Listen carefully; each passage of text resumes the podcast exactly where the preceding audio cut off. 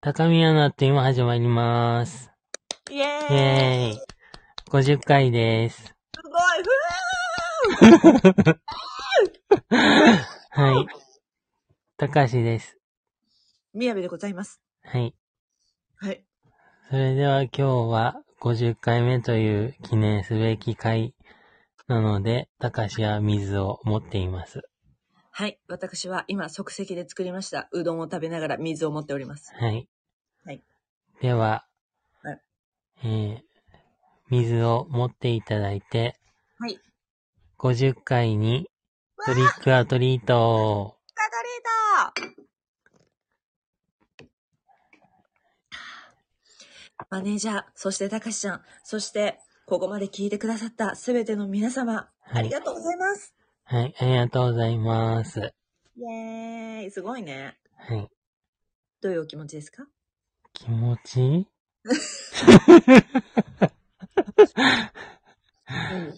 あのー、1月に始めたのに、うんこの4月中に50回を迎えるとは思ってなかったので、思ってなかった んだ。思ってなかったです。えー5月かなと思ってたんで。 すごいじゃん。はい。うん。はい。それもそれで。 そうん。う。まあ、とにかく、あのースタンド FM 内での総再生回数も3000回いって、うん。うん。いいね数も400回を超えて、ありがたいね。はい。うあ、んこうやって聞いてくれてる人がいるんだなって思うと、やっぱりありがたいなと思って、うん。でやっぱりそれはツイッターでの拡散力もあってのことなので、うんうん。マネージャーさんにも感謝しております。本当だよね。はい。これ本当に二人でやってたらどうなってたんだろうね。うーん。再生回数は少なくともこんなにはなんなかったと思うんうう。んう。うんん。すごいよな。二人あってこその高宮よだって。そんなことないよ。みんなあっての高宮じゃん。うん。あんた、もう、私、高しと二人だったら、爆弾投げられて終わってたかもしれないよ。確かに。だよね。おりゃっつって。うん。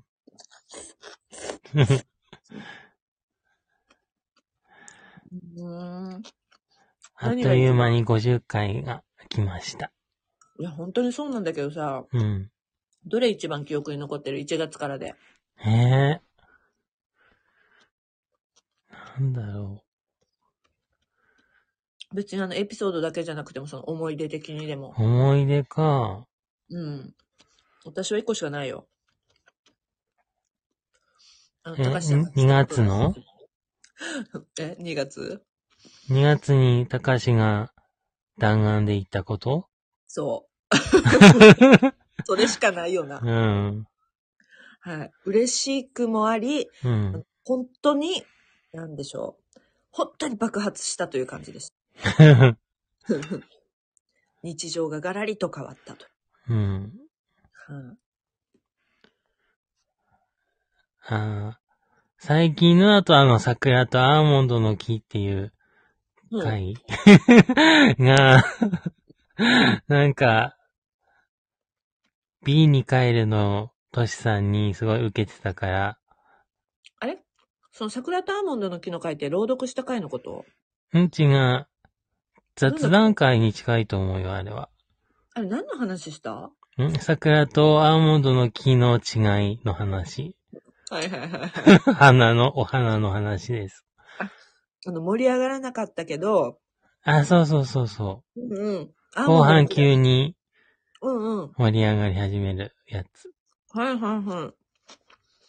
うんうん。あと、そうだ、リスナーさんに人気なのは、うん。宮部ちゃんのソロ会に高志が突っ込んでたやつ面白いもんあれ。が人気なのかないや、人気だよ、私の中でても。か、衝撃を受けましたってよく言言っていただくのは、言あってのいただ回いでてすね。ね。いや、あれ、だからやっぱ、ピンチはチャンスということが言えるんです。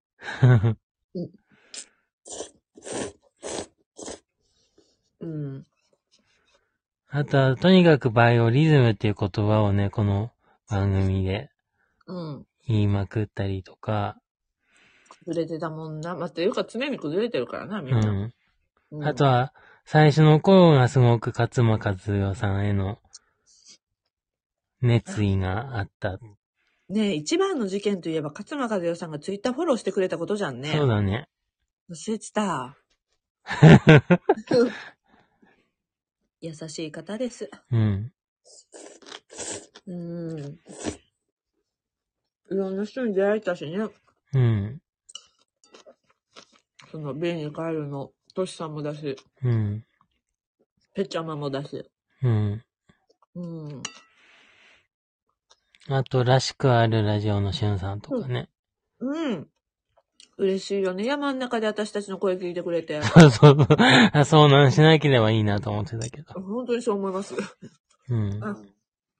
あとマネージャーから LINE スタンプって。 うん。うんとそうです。買いましたか皆さん。2種類あ りますよ。うん。でもなんか思った以上にね、売り上げは出てましたね。あ、でもこれを聞いてみんな多分思った金額より 下です。だいぶ下です。うん。はい、安心してください。儲けてません。そう何回くらい買われたんだろうっては思ったけど。確かにね。うん。あ、うんゆでちゃんはやっぱり指輪の回かな、だって。書いてる あ、ほんまや。うん。ず好きだね、指輪っ。とそのこと言ってるね。で、私も使ってますからね、あの指輪、本当に。はいはいはい。まあ、あの、ちょっとね、結婚、既婚者だと思われた方がいいんじゃないかなというシーンではあれを使わせていただいて。うん第12回ですね。あれ、ほんと好き だって。どういうとこが気に入ってるからかな。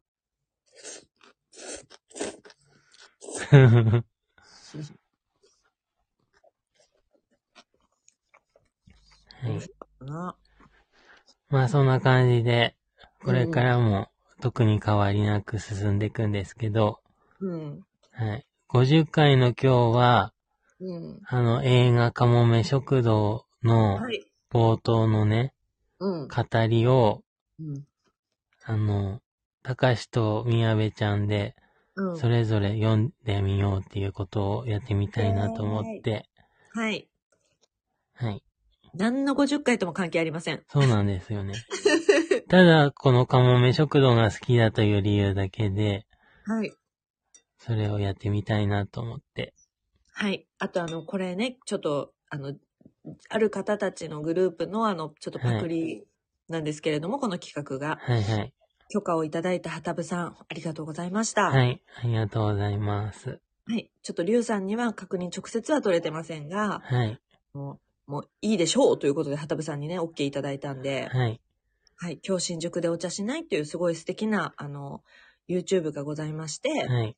で私大好きなのね、その、その二人の YouTube が。うんうんうん。もう本当に、本当に可愛いの。もうムーミンみたいな二人が出てるの。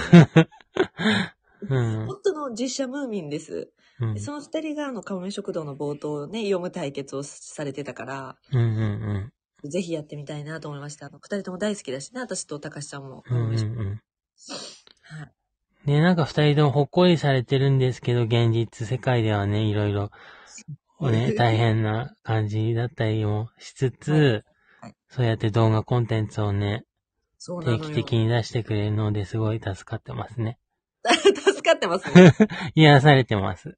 そうです、そうです。はい本当ね、生きていく上で大事です、推しというのは。はい。ということで、早速、うん。あの、なんだっけ、うん。赤豆食堂のうん。冒頭のナレーションを読みたいと思います。これどうやってやんのあの、はたぶさんたちはさ、うん。 2回ずつやって、あ競いやってたじゃん。あ、はいはいはい。あの人たちどうするえ、別に競わなくていいよね。 うん。納得いくまで読んで、まあ、1回でもいいし、うん。何回もやりたくなったらやるか。うん。たかしは噛まなければ、一回で終了です。うわねえ、絶対、2回いい な。楽しみどっちから行くあ、たかしから読みます。わかりました。はい。はいじゃあ、えーはいかもめ食堂の冒頭のナレーションです。はい、みんなあの、鳩場を想像して、カモメの音を想像してください。はい。フィンランドのカモメはでかい。まるまる太った体で港をのしのし歩く姿を見ると、小学生の頃に飼っていた七尾を思い出す。七尾は体重が10.2キロもある巨漢三毛猫だった。誰にも懐かず、近所の猫にはすぐに暴力を振るい、みんなの嫌われ者だった。でも、なぜか私にだけはそのでかい腹を触らせてくれ、喉をゴロゴロと言わせ、私はそんな七尾が可愛かったので、母に内緒で餌をたくさん与えていたら、どんどん太って、そして死んだ。七尾が死んだ次の年、トラックにはねられて母が死んだ。母のことは大好きだったが、七尾、なぜか七尾が死んだ時よりも涙の量が少なかった。それは武道家の父に人前では泣くなといつも言われていたからだけではない気がする。私は太った生き物に弱いのだ。美味しそうにご飯を食べる太った生き物にとても弱いのだ。母は痩せっぽっちだった。イエーイやっぱり噛んだ。 2回目が待ってます。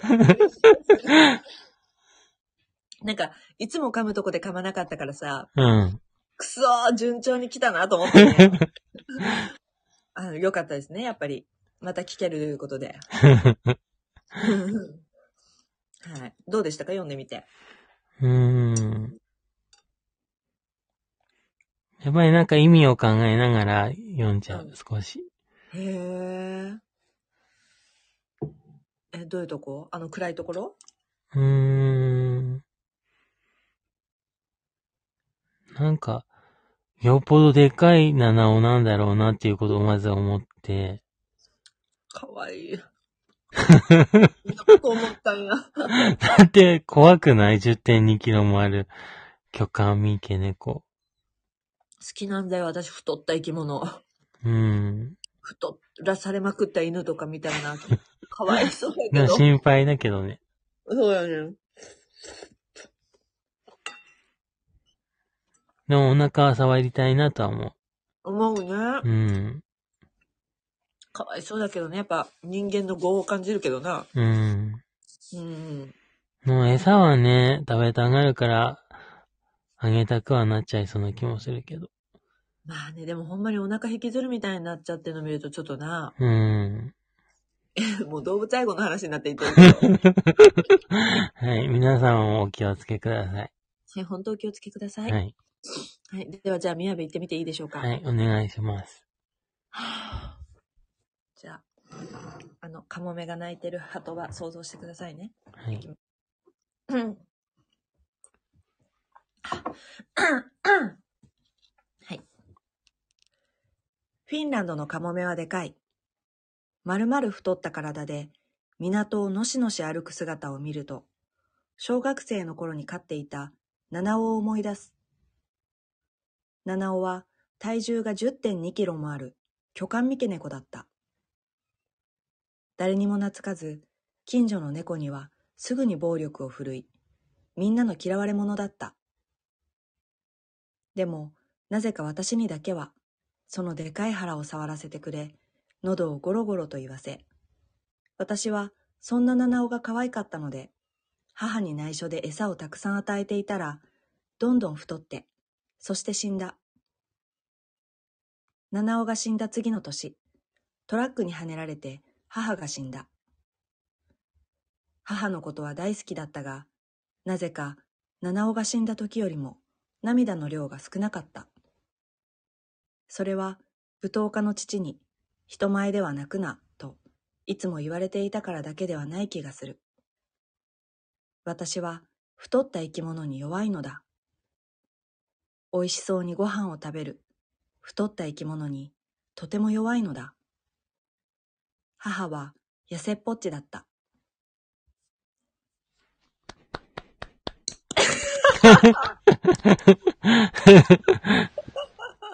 遠くから拍手が聞こえてきすごい。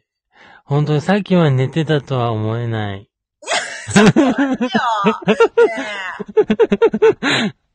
ね、コメント地獄なんだけど。す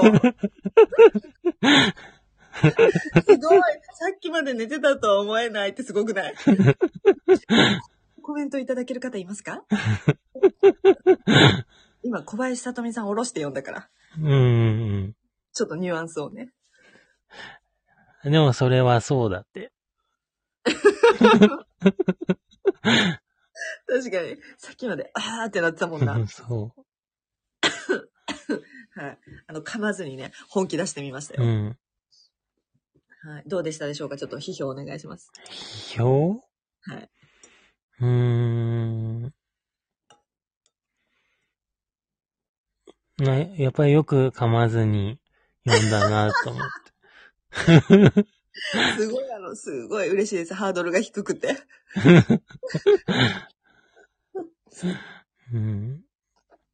でも、あとその、感情があるようでないような、その喋り方をしてるじゃん、その、うん。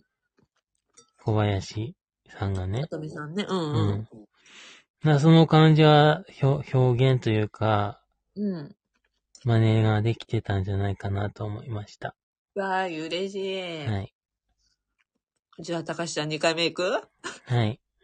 頑張れじゃあ行きます。うんフィンランドのカモメはでかい。まるまる太った体で港をのしのし歩く姿を見ると、小学生の頃に飼っていた七尾を思い出す。七尾は体重が10.2キロもある巨漢三毛猫だった。誰にも懐かず、近所の猫にはすぐに暴力を振るい、みんなの嫌われ者だった。でもなぜか、私にだけはそのでかい腹を触らせてくれ、喉をゴロゴロと言わせ、私はそんな七尾が可愛かったので、母に内緒で餌をたくさん与えていたら、どんどん太ってそして死んだ。七尾が死んだ次の年、トラックにはねられて母が死んだ。母のことは大好きだったが、なぜか七尾が死んだ時よりも涙の量が少なかった。それは、武道家の父に人前では泣くな、といつも言われていたからだけではない気がする。私は太った生き物に弱いのだ。美味しそうにご飯を食べる太った生き物にとても弱いのだ。母は痩せっぽっちだった。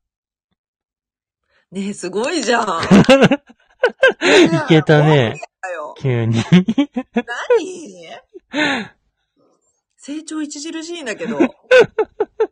ねえ、思ったよね。でも、いけたなぜか。七尾もさ、うん。練習の時絶対噛んでたのにさ、そうそ今回全然噛まなかったよね。う。うん。たかしちゃん成長がすごいんですね。そしてあなた気づいてますか早口になってるの。あそうそう。なんかね、早口になっちゃうの、あの、部分的に。いや、あの、もうおしゃべりできる 子になりましたね。どうしたこの人、むっちゃ早く喋れるんちゃうか、ほんまは。練習したらやばいんちゃううん。あの、まくし立てて怒る映画のワンシーンとかやろうか。ね、今度それ探してくるか。うん。なんか、いけそうな気するな。たかしちゃん練習めっちゃするやん。うん。あの、私が知らへんとこでも何回練習してきたかって感じやったやん、スペースとかでさ。うん。でもみんなが聞いてるとこでしか言ってないよ。でもそれもまたいいんよ。その、一人でやるのと緊張感違うから、あ、そうそうそうそうん、人前でやらんとな。う。うん。 いや、練習すすごいですね。ちょっと私感動しました ね。もう、最初っから聞いてるから、うん。全然違いますね。なんかツイッターのスペースでも一個だけは残したって、うん。うんあの、録音したやつね。うん。あそうなので、気になる方はぜひ聞いてみてください。かなり遡らなあかんと思うけど、ツイート多いから。あじゃあ、これの配信がされる頃に、ちょっとリツイートしておきます。わーい。はい。すごいね。練習って意味ある な。めっちゃ思った、私聞いてて。うん。すごいな。よかったです。え、どうだったなんか上手くなってんなって自分で思わなかったうーん、あ、噛まずに読めたのは良かったなと思ったけど、うん。うまくなったのかどうかはいまいちわかんなかった。でもやっぱりね、私のこれは好みなんですけれども、うん。たかしちゃんの声自体がその、なんでしょう、のんびりした声質なので、うん。合ってますね、この台本と。うん。うん。よかったですね。え、じゃあ、この、カモメ食堂について語りますかはいね、どこが、え、っていうかこれ当時映画館で見たうん。DVD になってからしか知らなかったから、そうだよね。うん。ちなみに2006年の映画で1時間42分あります。結構短いな。あ、まあまあ普通か。うん。うんうん。で、宮部ちゃんが好きな小木上直子監督。あ折り紙です、多分。あ、おぎがみ ごめんなさい。おぎがみ、あ、本当だ、おぎ、おぎがみなおこさんです。うん。はい。はい。で、片桐はいりさんと、小林さとみさん、もたいまさこさんがまあメインで、うんうん。すっごいいいよね。彼らが本気で編むときはもうこの監督だったんだ。そうだよ。意外だよね。うん。見た見た見た。うんうんうん。生田斗真くんのね。うんそう。あれびっくりしたんだ。私、この人なんだと思って。うん。うん。それこそ、おティンの形をしたさ、えうん。あの、あれ、そうだっけ何編みぐるみみたいな。あ、そうそう、それを作って燃やすみたいな。あ、そうだったっけそうそうそう。多分2回見たと思う。あすごいね。あの、レン、レンタルっていうか、うん。 DVD で。あれ、おっぱいの形のも作ってなかった。おてんだっけ燃やしたのはそれで、うん。うん。あ、おてんかでも、いろいろや、作ってたような気はする。そうだよね。縫い物でね。うんうんうーん。うん。で、すごいカラフルなさ、そうそうそう一見何か。わかんないものだったけど。うんうんううん。ん。へー。うん。で、カモメ食堂は、もう全部好き。フィンランドヘルシンキにカモメ食堂という小さな食堂をオープンした日本人女性。通ってくれる客は日本のアニメファンの青年だけだった。それでもめげずに淡々と営業を続ける彼女は、やがて訳ありな日本、二人の日本人女性と出会う。うん。だそうです。もうね、なん、どういう時に見るかっていうと疲れた時ですね、私は。うんうんうん。いつでもいいんだよ、もちろん。うん、いつ流しててももうただ BGM として流してるんで、うん、もう私何回かけただろう。かけた回数で言うと、ほんまに50超えると思うん。う。でも、ちゃんと見たっていう回数で言うと多分20回ぐらいかな。うん、うん、あの、やっぱり一番好きなのは、片桐はいりさんが、うん。あの、小林さとみさんのお家にちょっと泊まることになって、うん、初めてそこで日本食を出された夜ご飯で泣くところだね。うん、うん、うん。あそこはもう、特に何にも言わへんやん、その、なんで泣いてるんかとか、なあ、はいはい。うん、もうただポロポロっと泣いて、ティッシュ出して別の話し始めるだけなんやけど、うん、うん。もうそういうね、素晴らしい瞬間が詰まった映画なんですよね。うんうんうん。たかしちゃんどこが好きたかしはやっぱり食べ物あをあ作るシーンとか食べるシーンが好きだから、うん。あ、でも変なおにぎり作るところもまあ好きだけど、うんうん。一番好きなのは、やっぱり、あの、あれをきっかけ、あの、この映画をきっかけにうん。好きになった食べ物なんだけど、うんあの、シナモンロールを作るシーンが好きで、うん。そうそう。あの手つきな。そうそう。 うん。うーん。でね、料理のね、手元が、うん。 その、 小林さとみさんじゃないんじゃないかっていうの、 宮部ちゃんが研究してて。 研究者じゃん。多分違うと思うんですね。うんあの、腕の関節のところらへんに多分ほくろがあるんですけど、腕のアップでは。うん。でも小林さとみさんの顔が映るカットでは多分ほくろないと 思うんです。はっきりわかんないのよ。そうそう。それを言われてからすごい気になり始めた。こっからシナモンロールどころじゃないんよ、もう。うん。え、作ったことある作ったあの後シナモンローいル。や、ないないない。さすがにないけど、うん。なんか、その、生地をこねて、うん。何かこう成形して作っていくっていう作業を見るのがすごい好きで、だかあらあ。パンもそうだけど、うん。蕎麦とか麺類とかもだよね好きだし、うん。あの食べ物じゃないけど、あの、陶芸作品とかを作っていく作業とかを見るのもすごい好きで、うん。で、実際自分がやるのも好きっちゃ好きなんだけど、うん。なんかあの電動ろくろとかでさ、うん。自由自在になんかこう形を作っていくのとかを見るのがすごい好きで、うん。うん。なんかおもし面白いなっていうか永遠に見えるな、みたいな気持ちで。見ちゃうう。うんん。うーん。いいね。あの、トンミー・ヒルトネンっていうその日本人かぶれの青年もまたいいんだよね。はいはいはい。うん。もうトンミー・ヒルトネンって覚えちゃったもんね。あの漢字でさ、うーん。名前を書いてくださいって頼むシーンがあってうさ、ん豚の、うん。うんえ。っと、から体っていうか身うん。に、ひお昼の昼に、うん。マサトの塔に、うん。ヒルト、念を送るの念だったよね。うん。うん。トンミー・ヒルトネンっていうもうあの漢字が忘れられへんくて。好き。そういうの。まさとのとって言ったからなんだっけと思ったけど、あのー、何 ?K1 の人だよね。そうです。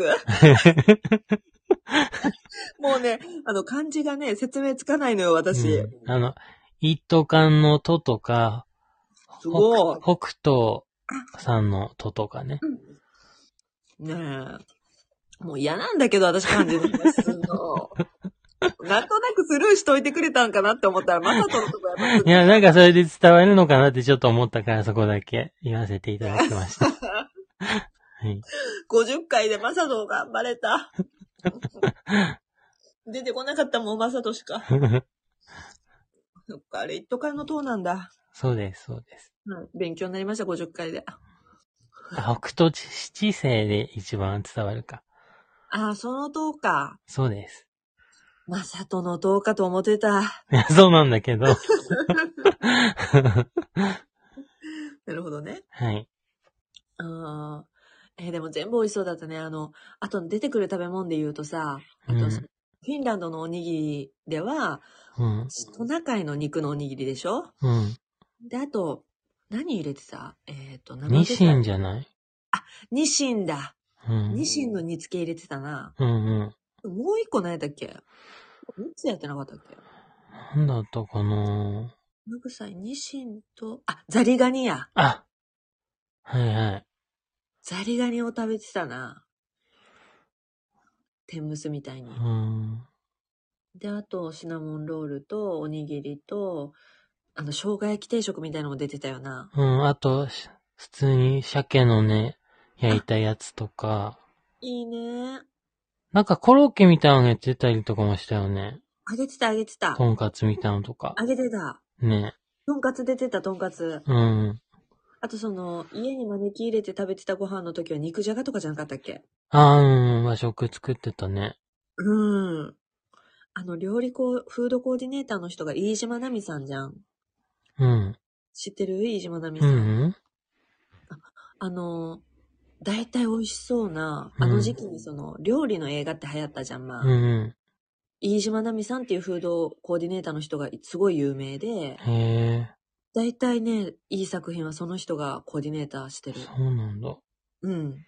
その人も本も出して、あの、もうかなり有名な方なんだけど、う奈ん。美さんが作る料理はね、美味しそうなのよ。ちなみに南極料理人も多分奈美さんだったと思います。そうなんだ。はい。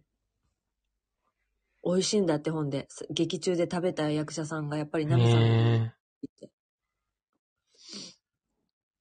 ちゃんと美味しいの出すんだと思って、その映画だからさ、冷めたやつとかがまあ、あったかいふりして食べたりすること多いと思うんだけどさ、うーん。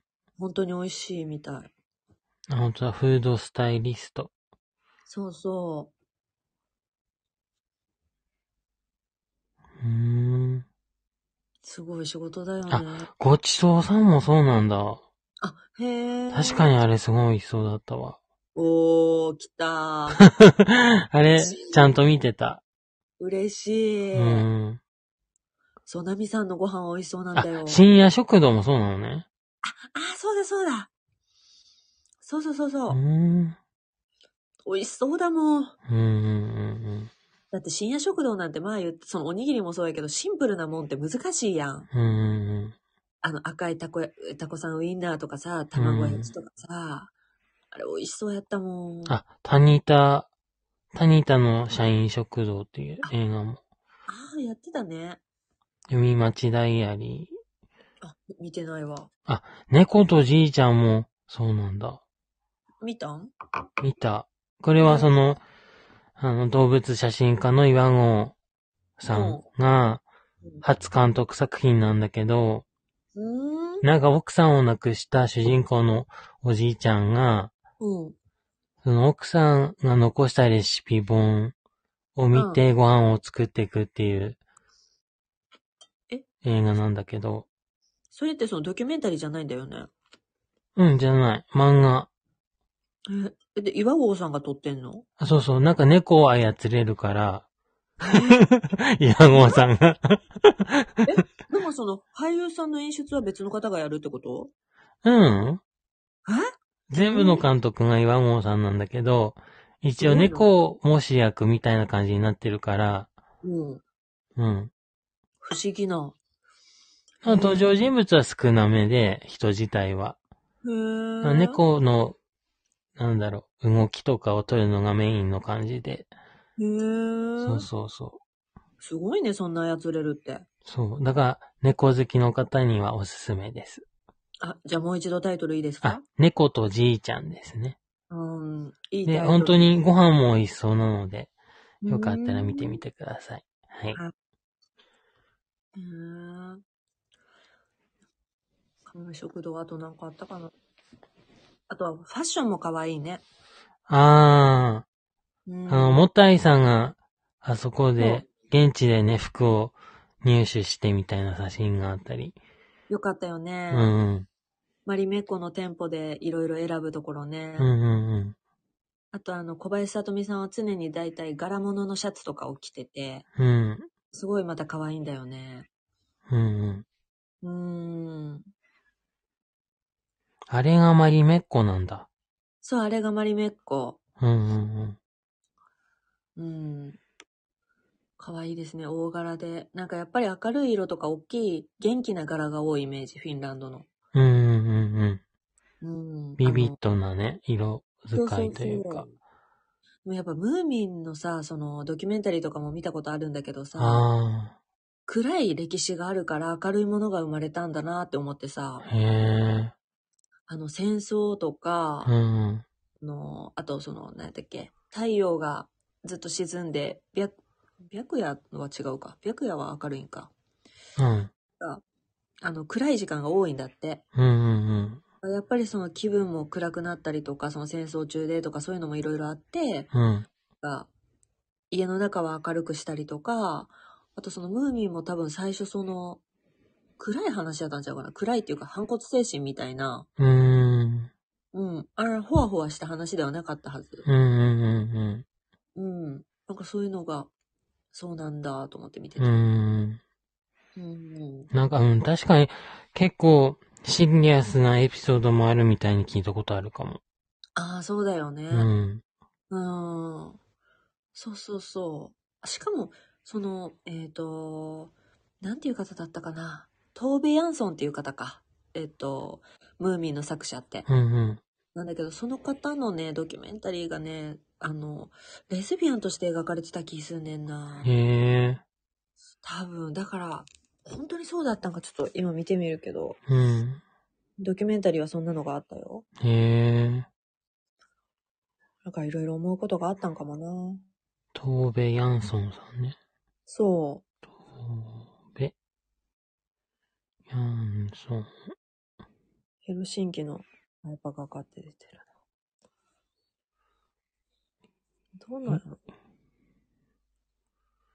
ああ、でも、東部ヤンソンのセクシャリティについて考えるためにっていうあーノート書いてる方いるね。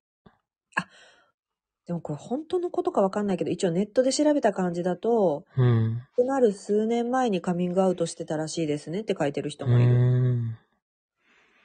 本当だ。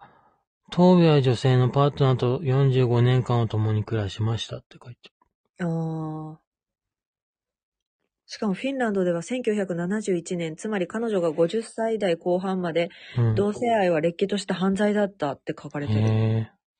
だからやっぱ大変やったんやろうな。うんうんめっちゃ最近まで犯罪やったってどういうことってう感じだけど。ん。そうん。うもそううそそうれでも一緒に暮らしてたんだね。すごいよね。だから偽ってたのかもね、もしかしたら。うんうん辛いやろうな。うんうん。どんなんやったのなんか、東部っていう映画があって、うん。まあその多分、東部ヤンソンをモデルにしたフィクションの映画やったんやけど、うんうん。そっちは見れなかったからな、気になっててんな。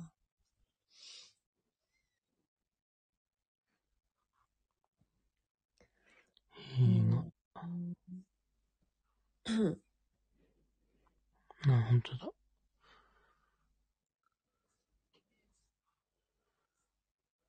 あ、一昨年くらいか。そうそうそうそう。へえ。気になっててん。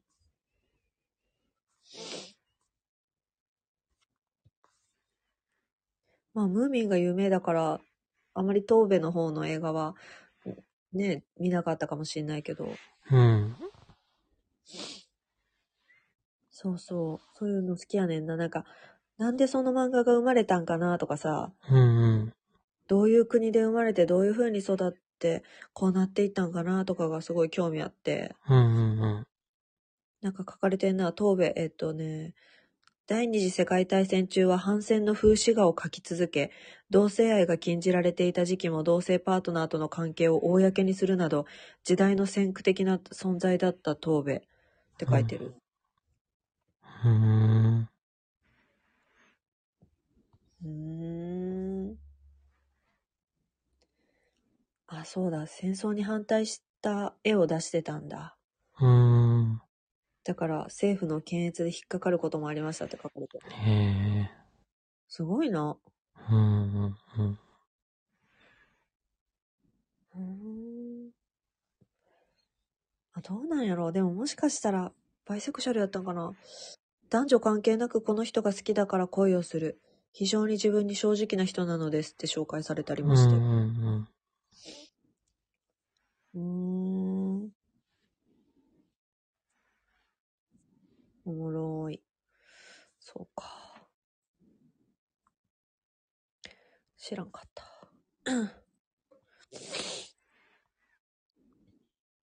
うーんあっという間に50分を過ぎました。しかもさ、50回のさ、イエーイとか言いながらも、普通に最後静かにお互い検索するっていう。どういうことうん。マイペースということが言えるんですね。そうです。はい、でもこのあれだもんね、そのたかしちゃんの最初に言ってたさ、うん目標はさ、長く続けることっつってたじゃん。あ、そうそうそそれ今も変わってないんですかう。ん最近由来であなんだ何けどうん。あれは別に突然やめるとかじゃないけど、あ、本当に長く続けるっていうのは難しそうだなって思ったけれども、 あれでやめたいとかそういうことじゃなくて、うんうんあの、去年の今頃に始まった人たちが結構何組かいて、うん。はあの、1年経ちましたっていう報告とかは最近見てたから、いはい。うん、それで、あ、やっぱりその人たちにとっての一年っていうのは、やっぱり、あ、なんか、うーん。そう、そその一年を迎えた時にはあっという間でしたみたいな風に言ったりはするけど、うんでも実際はそうじゃないところもあるだろうなって思うとさ、うん。そう、なんか、いろいろなこともあっただろうなと思ってね。そうだね。うん。それは大変やもしんな。その編集したり、時間合わせたりな、みんな。そうそうそうそうーん。えう。うん。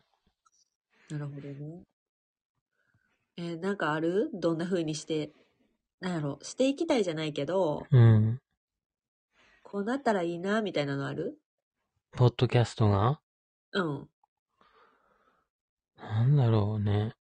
な、今のところさ、コラボ会はさ、その、身内の中でしかしてないから、うんうん。例えば、高宮のメンバーの誰かが他の番組に呼ばれるとか、はいはいは高宮のあっという間に誰かに来てもらうとかね。い。はあはあはそういうのが今後あれば面白いなと思うし、あ。ああ、そうだね。うん。うん。あとなんだろう。あ、だからそれこそ番組オリジナルグッズを作って、はいはい。あのみんなにプレゼントしたりとか、 もうあんたサンタだよね、前世。まあ買ってもらってもいいんですけどね。どう考えてもサンタなんですね。 ちょっとそ、そうなると、あの、なんかガテンガテンっていう風に自分の中でね、あの、ちょっと納得できるんですけれどうも、ん。すごいプレゼントするじゃん。うん。もう私サンタかなって思って ね。うん。グッズだって今までも作ってきてたもんね、そのうつゲーとかルプラジの時もあ、ね。そうそうそうそうんあ、うつゲーの時も作ってたっけか。う。うんうち。は作って、作っあの、あ、そう、リスナーとしての名刺を作ってて、それをあー配ってたみたいな感じかな。あとあの、ステッカーは作ってたよね。あ、うん。うん。作ったね。うん。で、ルプラジもステッカーと名刺やったんかな。そうそうそあ、と、あとあれか、T シャツとかもあったか。う。あ、そうそう。あの時はロゴをプロの方に作ってもらったから、はいはいはい。うん。あ、やっぱグッズは出してるね。そうそうそうーん。う。持ってる人少ないけどね。私持ってます。そうそうそう。うんあの、夏の寝巻きはルプラジなんですね。ああ、はいはいはい。 はい。あの、たかしと一緒に寝るということで。うーん。えー、なんやろうな私特にあの、長く続けたいも、やめたいも何にもないもんで、うん。なんだろうななんか、顔も知らへん、存在も知らへん人が聞いてる可能性あるやん。うんうんうん。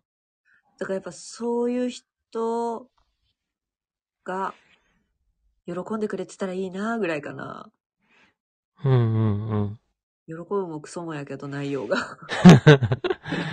でも、あ、こんなのでも聞いてくれるんだっていうのは さ、あるじゃん。確かに。